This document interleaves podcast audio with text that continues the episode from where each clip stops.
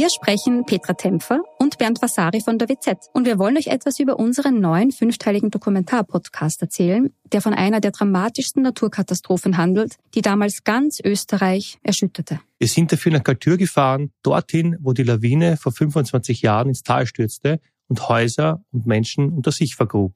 31 Menschen starben, darunter zahlreiche Kinder. Wir haben nach Antworten auf die Frage gesucht, wie es überhaupt zu dem Unglück kommen konnte und wer damals die Verantwortung getragen hat. Gibt es überhaupt einen Schuldigen? Die Kaltürer haben uns auch erzählt, wie sie die Tage nach der Katastrophe erlebt haben. Der damalige Bürgermeister war übrigens Anton Matle, der heute Landeshauptmann von Tirol ist. Ihr könnt unseren Podcast Galtür, der weiße Tod unter wz.at hören und auf allen Plattformen, wo es Podcasts gibt.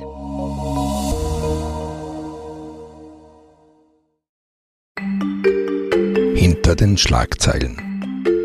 Ein Podcast der Salzburger Nachrichten.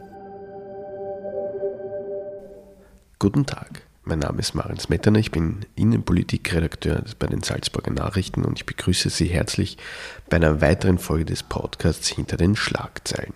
In diesem Podcast wollen meine Kollegin Simona Pinwinkler und ich in regelmäßigen Abständen einen Einblick in die Arbeit der Redaktion geben. Diesmal sprechen wir über den Spalt in der Gesellschaft. Egal, ob es ums Impfen, den Klimaschutz oder die aktuelle Regierungskrise geht, immer öfter stehen Menschen mit verschiedenen Meinungen unversöhnlich gegenüber. Für das Zuhören, das Aufeinander eingehen und den Meinungsaustausch scheint kein Platz mehr zu sein. Stattdessen sind Hasskommentare und Beschimpfungen zu hören. Das begegnet auch uns Journalisten immer öfter und auch immer heftiger. Dabei verstehen sich die Salzburger Nachrichten auch als Plattform für den respektvollen Austausch von unterschiedlichen Positionen auf Augenhöhe. Unter der Serie Den Riss heilen wollen wir einen Beitrag zur Förderung der Debattenkultur in Österreich leisten. Chefredakteur Manfred Pertra erklärt im Gespräch mit mir, wie wir das angehen wollen und warum das so wichtig ist. Zunächst eine persönliche Frage. Wann haben Sie zuletzt mit jemandem über Corona heftig diskutiert bzw. gestritten? Ja, im Prinzip äh, soeben, also vor circa 20 Minuten, habe ich noch mit einem Kollegen heftig eine Auseinandersetzung geführt darüber, dass wir heute ein Interview äh, mit einem Mediziner aus Salzburg in der Zeitung hatten, der gemeint hat, dass die derzeitige 2G-Regel äh, eigentlich nichts bringt und alle wieder Masken tragen sollten. Und dann ist die Debatte, hat sich wieder entsponnen, ob das Impfen eigentlich sinnvoll ist oder nicht sinnvoll und dass sich niemand mehr auskennt und dass auch wir als Zeitung mhm. äh, da das nicht äh, zur völligen Aufklärung beitragen können aus der Sicht des anderen und ich habe da heftig widersprechen müssen, aber wir haben mhm. uns im guten Sinne äh, geeinigt, äh, dass es eben unterschiedliche Positionen gibt. Mhm. Ich frage deshalb, weil die Salzburger Nachrichten starten ja dieser Tage eine Serie unter dem Titel äh, Den Riss heilen. In dieser Serie wollen wir gegen diese Polarisierung und Diskussionsverweigerung in der Gesellschaft angehen, die wir eigentlich äh, ja, verorten. Wieso ist diese Serie notwendig? Also die Serie ist höchst notwendig. Wir erleben ja wirklich, wie Sie sagen, eine massive Polarisierung schon mhm. seit Jahren eigentlich. Also jetzt mhm. Covid ist nicht der Ausgangspunkt, sondern das hat früher eingesetzt und ich glaube ja immer, dass das nur, äh, was heißt nur, also dass es äh, äh, Symbole für diese an denen sich diese Polarisierung dann manifestiert sind. Covid, die Migrationskrise, sondern dass es wirklich auch soziale Verwerfungen dahinter stecken, auch das Gefühl vieler Menschen an dieser Welt äh, so nicht mehr teilhaben zu können oder äh, den ihnen ihrer Meinung nach zustehenden Anteil am Gesamten nicht zu bekommen und das sich dann äh, an solchen Ereignissen erst richtig entzündet. Aber ich glaube nicht, dass das die Auslöser der Polarisierung sind, sondern dass sie Verstärker der Polarisierung sind. Und, also da, ja, und dagegen ja. wollen wir äh, was unternehmen, aber im Sinne von Aufklärung. Wir möchten einfach, äh, dass äh, die Menschen sich wieder auch ähm, äh, kultiviert auseinandersetzen können, im Sinne positiv äh, zu streiten, konstruktiv. Ja. Wir sind als Zeitung natürlich nicht gegen den Streit als solchen, weil er wichtig ist mhm. für unsere demokratische Entwicklung und demokratische Auseinandersetzung. Mhm. Aber wir sind gegen den destruktiven Streit, den auf der persönlichen Ebene, den möglicherweise mhm. sogar mhm. unter der Gürtellinie. Mhm. Äh, hat es durch Corona zugenommen? Es hat ja schon früher polarisierende Themen äh, gegeben, wie Sie gesagt haben. Ich denke da an die Migrationskrise oder an die Bundespräsidentschaftswahl, die ja ganz, wo auch schon vom Spalt in der Gesellschaft die Rede war damals. Ja, das ist noch einmal verstärkt worden durch mhm. Covid, ganz sicher. Und wir merken es ja an den mhm. vielen, vielen Reaktionen, ob so oder so aus unserer großen Leserschaft dass da ein, ein Riss äh, noch einmal durch die Bevölkerung geht und dass sich äh, beide Lager oder vielleicht gibt es ja schon drei Lager, vier Lager in dieser Covid-Auseinandersetzung äh, zunehmend unversöhnlicher gegenüberstehen und es ist irgendwie schade für die weitere Entwicklung unserer Gesellschaft. Wir haben so große Aufgaben vor uns, äh, dass das eigentlich nur hemmend sein kann. Und da möchten wir einen Beitrag dazu leisten, das zu überwinden. Wie sehr ist da die Polarisierung auch bei unseren Leserinnen und Lesern wahrnehmbar? Vielleicht können Sie da ein bisschen aus dem Nähkästchen plaudern, was ja, also, auf, so einen, auf einen Chefredakteur so einschwappt äh. So ein, äh, ein kleiner Bereich aber sehr wichtiger ist. Äh, die mhm. Kommunikation mit unseren Leserinnen und Lesern erfolgt sehr viel über Postings im digitalen Bereich, aber auch mhm. über den klassischen guten alten Leserbrief und Leserinnenbrief. Und wir bekommen ja im Jahr mehr als 15.000 solche Briefe und äh, äh wir können 2.000, 3.000 im Print veröffentlichen. Mehr Platz haben wir nicht. Mhm. Im digitalen veröffentlichen wir viel mehr und, und das Hineinlesen in diese diese Leserbriefe und die wandern alle über meinen Tisch. Äh, die, mhm. Und eine Mitarbeiterin, die Eva Zink, bearbeitet sie hauptsächlich, bereitet sie auf und ich schaue halt noch, schaue halt noch mhm. drüber mit ihr gemeinsam äh, die geben schon Einblick so in die Gefühlswelt äh, der Leserschaft. Und da hat sich, äh, auch da zeichnet sich ganz klar diese trennende Funktion oder trennende Macht und Wirkung von Covid und all dem Streit, den es um die Bekämpfung der Pandemie gibt, das zeichnet sie eins zu eins dort auch ab. Ja, also wir bekommen viele Briefe, auch an mich persönlich gerichtete, äh, wo sich Leserinnen und Leser beschweren über unsere Position.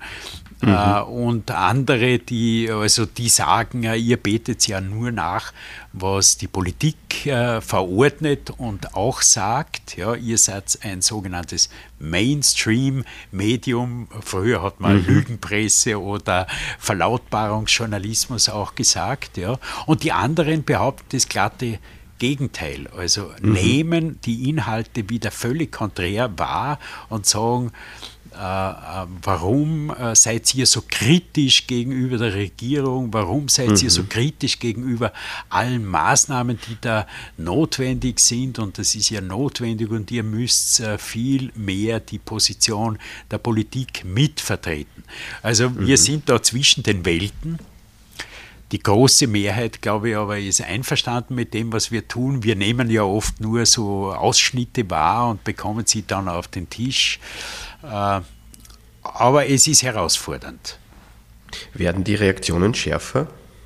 Auch ja, Ton? also der Toni, ich habe gerade gestern wieder einen Brief, der uns als Verbrecherbande äh, mhm. bezeichnet hat äh, und die Journalisten sind alles Gesindel und äh, wie einst mhm. HC Strache in Ibiza gemeint haben, die Journalisten sind die größten Huren äh, der mhm. Republik. Ja. Also solche Stimmen, ihr seid ja alle gekauft von der Pharmaindustrie, sagen die einen, von der Regierung, sagen die anderen. Äh, dass, dass ähm, hört man jetzt schon stärker. Also und auch der Ton wird rauer. Macht ein Dialog dann überhaupt noch Sinn, wenn einmal das so eingefahren ist? Oder was antwortet man dann? Also der Dialog, äh, da bin ich 100% überzeugt, macht immer Sinn. Ja? Man muss die Gesprächsbereitschaft aufrechterhalten oder signalisieren mhm. zunächst und dann aufrechterhalten.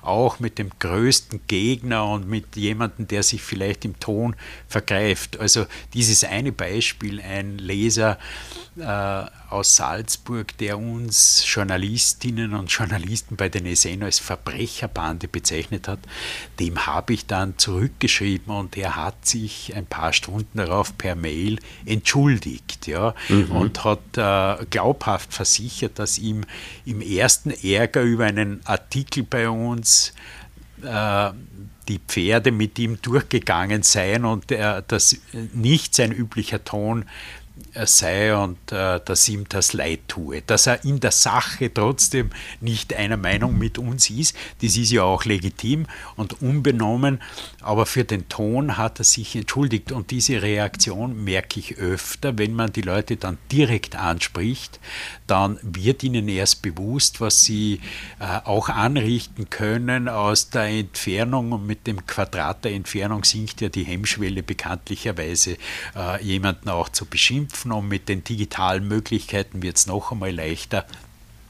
Und deshalb, gerade deshalb, ist der Dialog trotz allem wichtig, auch wenn man manchmal keine besondere Lust mehr dazu hat. Mhm. Ähm, mir fällt es teilweise besonders auf bei dem Thema Impfen. Das ist jetzt einfach ein Thema, das brennheiß diskutiert wird.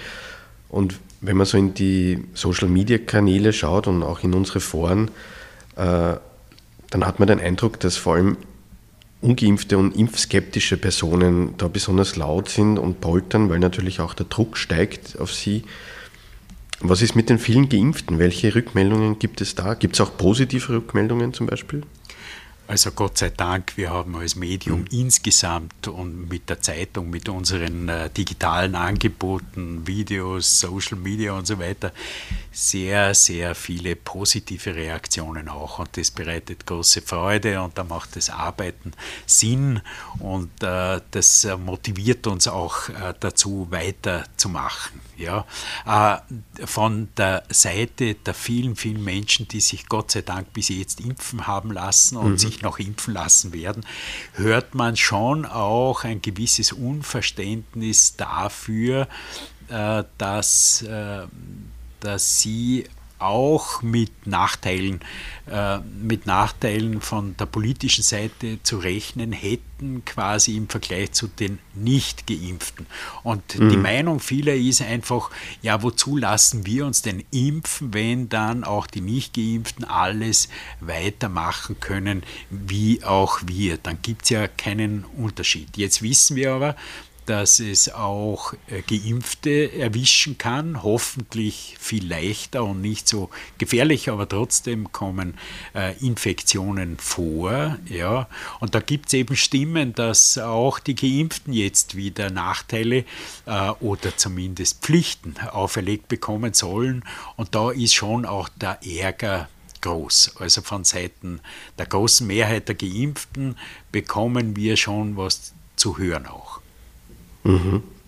Ein Grund für diese Polarisierung, also jetzt nicht nur bei Corona, sondern auch bei anderen Themen, ist ja, so glaube ich, dass sich immer mehr Menschen in Infoblasen, in den sozialen Netzwerken informieren, ähm, also dass sie gar nicht mehr in Kontakt kommen mit der anderen Meinung.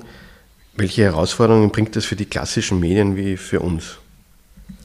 Also diese Infoblasengeschichte, diese negativen Algorithmen, diese mhm. Strudel äh, in den Abgrund ziehenden äh, Methoden, die sind schon ein großes Problem und eine große Herausforderung. Es ist ja so, dass, dass äh, viele Menschen äh, mit, äh, jetzt sage ich mal, mit sachlicher Auseinandersetzung beziehungsweise mit einem äh, dafür und dagegen sein, mit einem Beleuchten beider Seiten eines Themas sich schon extrem schwer tun, ja, mhm, weil mhm. sie leben in einer Welt der gegenseitigen Bestätigung der eigenen Meinung oder vielleicht auch ist es auch eine Überzeugung.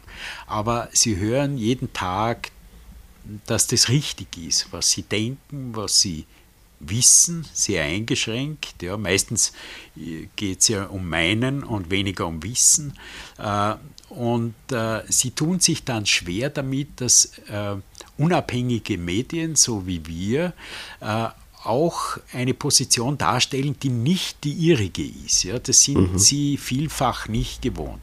Es gibt aus der Bubbleblase von bestimmten Social Media keinen Widerspruch mehr. Menschen sind heute vielfach nicht mehr gewöhnt, einen Widerspruch zu erfahren und wollen das auch zum Teil nicht mehr, beziehungsweise können damit schwer umgehen.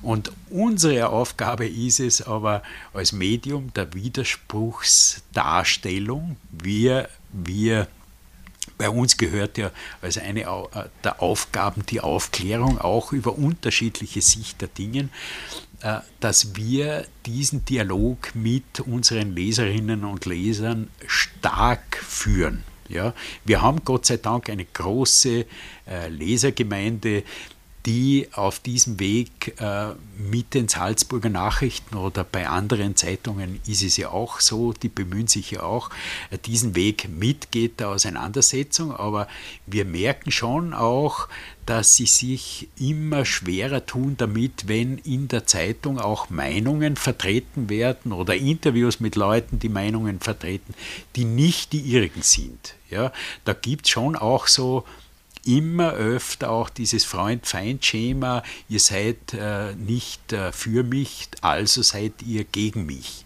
Und äh, da ist es eine tägliche Arbeit für uns und eine Aufgabe, äh, gegen das anzukämpfen. Mhm. Jetzt ähm, würde ich ganz gern zu einem klassischen Dilemma der Medienwelt kommen, nämlich äh, äh, über die Gefahr, zu reden, etwas zu verstärken, wenn man darüber äh, spricht oder schreibt in dem Fall. Es besteht eben auch die Gefahr, dass, bei, dass die Polarisierung sich verstärkt, je stärker man sie in den Mittelpunkt drückt. In welchem Spannungsfeld arbeiten Medien? Also einerseits müssen sie darüber berichten, über dieses gesellschaftliche Phänomen und diese Entwicklung. Andererseits wollen wir entgegenwirken. Was ist da die Herausforderung für uns? Die Herausforderung ist, dass man sich trotz aller Versuchung nicht dazu hinreißen lässt, irgendwas zu verschweigen, weil es vielleicht unangenehm ist. Ja? Mhm. Und diese Polarisierungsentwicklung ist eine unangenehme Entwicklung in der Bevölkerung, aber unsere Aufgabe ist es, die Finger, die Finger in die Wunden zu legen, das aufzuzeigen, Ross und Reiter beim Namen zu nennen auch und der Welt den Spiegel vorzuhalten. Und wir Medien sehen uns ja als Spiegel der Gesellschaft auch. Ja. Es wird einfach, wir müssen das wiedergeben.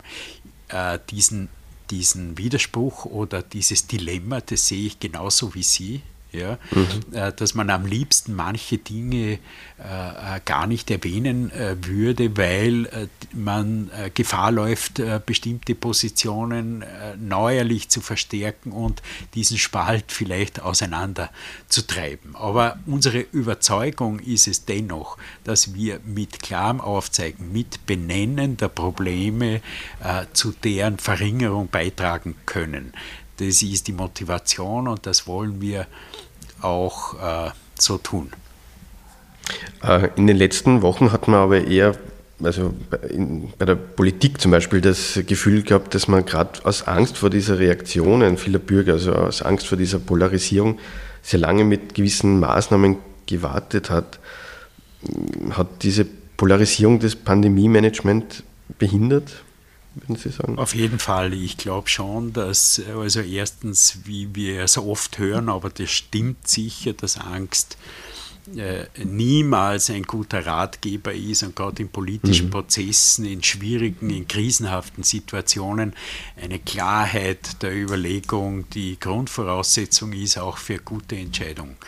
Äh, zur Entschuldigung, äh, es ist nicht mein Job und unser Job, die Politik zu entschuldigen, aber zum Verständnis, ja, zum Verstehen noch besser. Wir, man muss ja nicht unbedingt Verständnis haben, aber man kann es schon verstehen in, vielfach, in vielfacher Weise. Es ist auf uns in den letzten zwei Jahren oder fast zwei Jahren ständig irgendwas Neues eingeprasselt. Die Situation ist einfach ganz schwer vorhersehbar gewesen und im Nachhinein kann man immer gescheiter sein natürlich.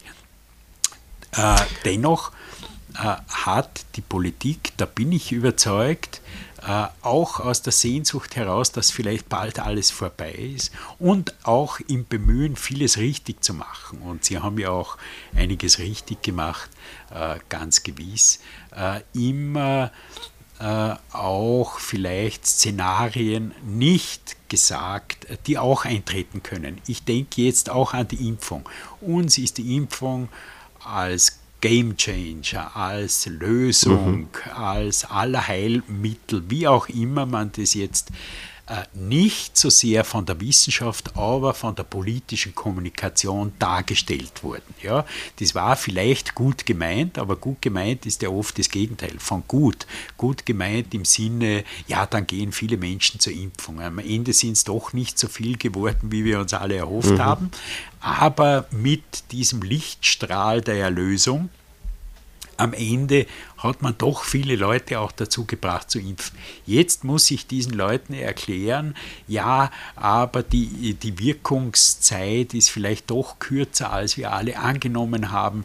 Äh, es gibt doch Infektionen äh, und äh, möglicherweise müsst ihr jetzt schon nach drei Monaten eine neuerliche Impfung haben und vielleicht sogar noch Maske aufsetzen. Also mhm. man hat irgendwie Sorge gehabt und Angst davor, die Wahrheit zu sagen in manchen Bereichen oder die volle Wahrheit. Jetzt weiß man nie, wann ist es gescheit, ja, alles zu sagen und das tritt dann eh nicht ein und dann hat man nur vorher große Aufregung. Das ist eine schwere, schwierige Gratwanderung für alle Verantwortlichen, die ich äh, ihnen niemand abnehmen kann und auch wahrscheinlich nicht abnehmen will, aber ein, ein, ein bisschen mehr Mut zur Wahrheit, das wäre äh, vielleicht angebracht, auch jetzt in der jetzigen Situation. Das würde ich sagen, ist ein guter Schlusssatz. Dann bedanke ich mich ganz herzlich fürs Gespräch und wünsche noch einen schönen Tag und gesund bleiben. Ich danke auch und wünsche auch viel Gesundheit und alles Gute.